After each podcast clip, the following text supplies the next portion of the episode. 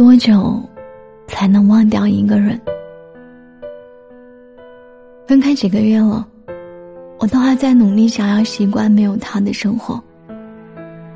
可是，他就好像连刷新一下情感记录的流程都不需要经历。说这一句话的是西西，她和男朋友算是和平分手，但毕竟爱了那么久，西西一直没有走出来，对方却早就晒出了和新欢的照片，基本上算是无缝衔接。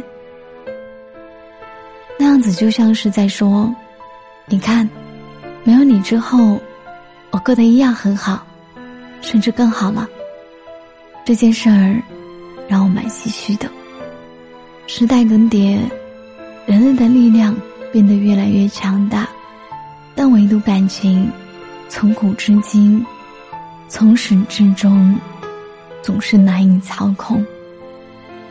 我以为爱情可以填满人生的遗憾，然后制造更多遗憾的，却偏偏是爱情。命运总爱捉弄感情，有的人越是想要留，越是留不住；越是想要忘，越是忘不了。需要多长时间才能忘掉一个人呢？答案因人而异。有的人只需要几天时间，就可以拍拍衣襟，喜迎新欢；有的人花上一年半载。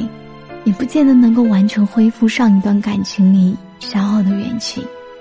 还有的人，遗忘这个过程，被拉长到无限期，无限期的惦记着这个人的好，无限期的画地为牢，无限期的抱有死灰复燃的期待。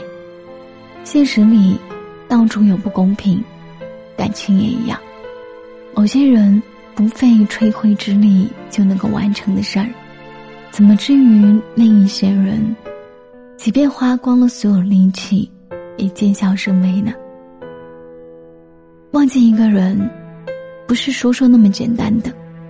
不管是想念，还是想起，都会忍不住探听对方的近况，想知道在分开的时间里，对方过得好不好，怕他好。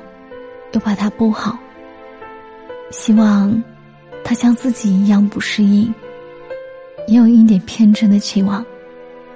他会不会也曾几次三番输入自己的手机号，想拨通，却又马上挂断？聊天记录不想删，手机里的合照也一直保留着，好像留住两个人之间的联系。一切就还有微末的可能。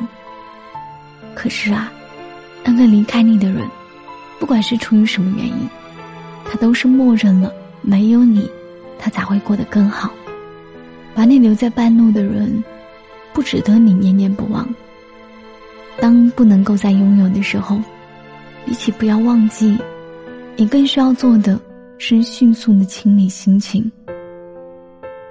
前几天看到一个问题：如果你有八万六千四百块钱，不小心弄丢了一百，你会把剩下的八万六千三百块都扔掉吗？答案显而易见，没有谁会因为一百块钱没有了，就连带着八万多块都不要了。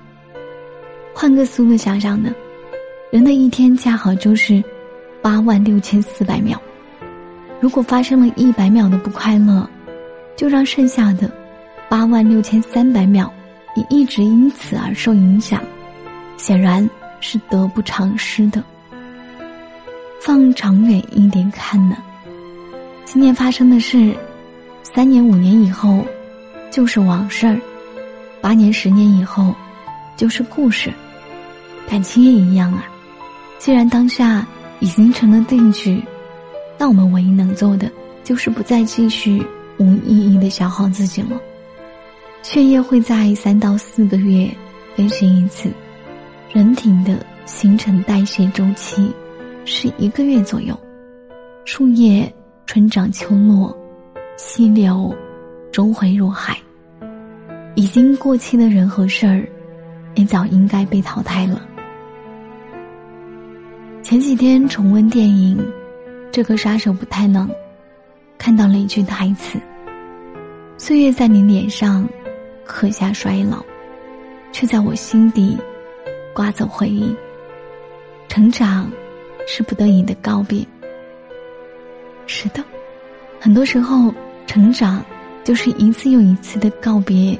堆积起来的，但我始终相信，那些留在我们心底的痕迹，会一直浇灌着我们，使我们变得更加的坚韧和成熟。